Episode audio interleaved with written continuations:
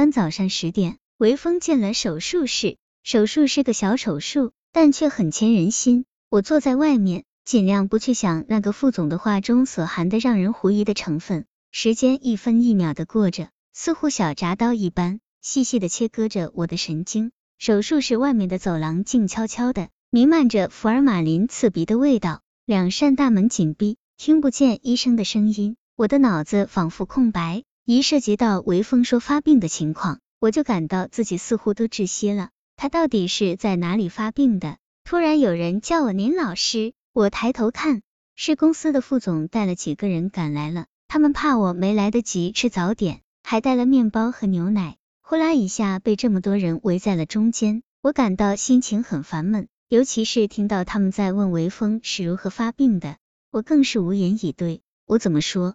难道我说他一直在公司吗？韦峰为什么要撒谎？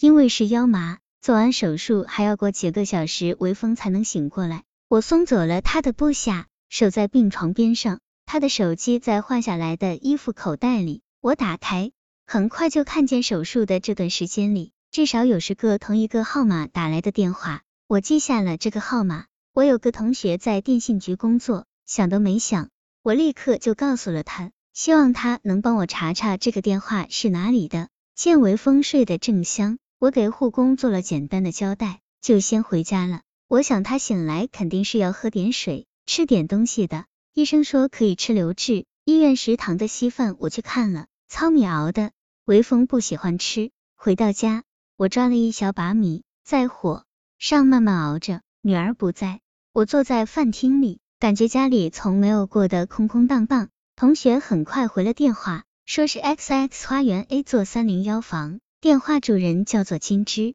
倒背如流的几个数字，倒背如流的房间号码。我提着稀饭去医院的路上。脑子里只有这些东西。看看表，下午三点，微风应该快醒来了，可我的脚步却不听使唤，怎么都走不快，甚至进到了医院的走廊，我还是拖拖沓沓。我该怎么看他的眼睛？第一句话该说什么？心是那么的冷，他是那么的远，到底出了什么事？到底要我承受什么样的后果？我不敢想，却不能不想。一步一步挨到病房门口，微风果真醒了。正躺在床上打电话呢，见我进去，他神情有些不太自然，声音突然放大了很多，一本正经的说：“好的，就这么办吧，我相信你。”说着，电话挂了。这个场景曾经似乎在电视里见过，但一瞬间，我却又无法确定了，到底是我的多疑还是我的疏忽？到底是现在的敏感还是以前的大意？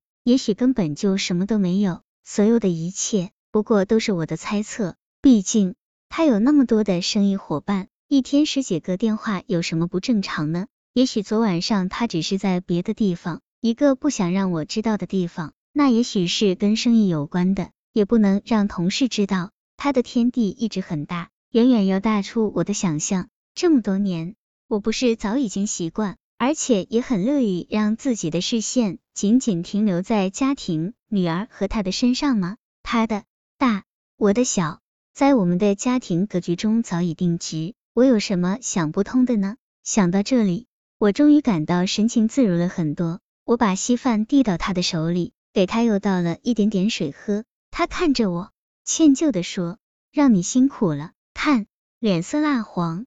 等我吃完，你还是回去休息一会儿吧。没有关系。我端来热水，给他洗了把脸。他感到不好意思了，尽力推开了我。别折腾了，等我好点自己来。微风还很虚弱，一副昏昏欲睡的样子。我陪着他坐了一会儿，快五点的时候，他开始催我回家去，说女儿快回来了，得给孩子做饭。我想也是，安顿了他，就出了医院。走到半路，我突然意识到这样做对微风不合适。如果他要上厕所，输液叫医生怎么办？于是我赶紧给女儿学校打了个电话，让她放了学来医院先看看爸爸，然后我带她在外面吃好饭再回家去。电话打完，我又匆匆返回医院。维峰的病床前，一个女人正和他抱在一起，他们忘情的说着什么，甚至没有看见推门而入的我。林楠立刻就退了出去。我问他为什么，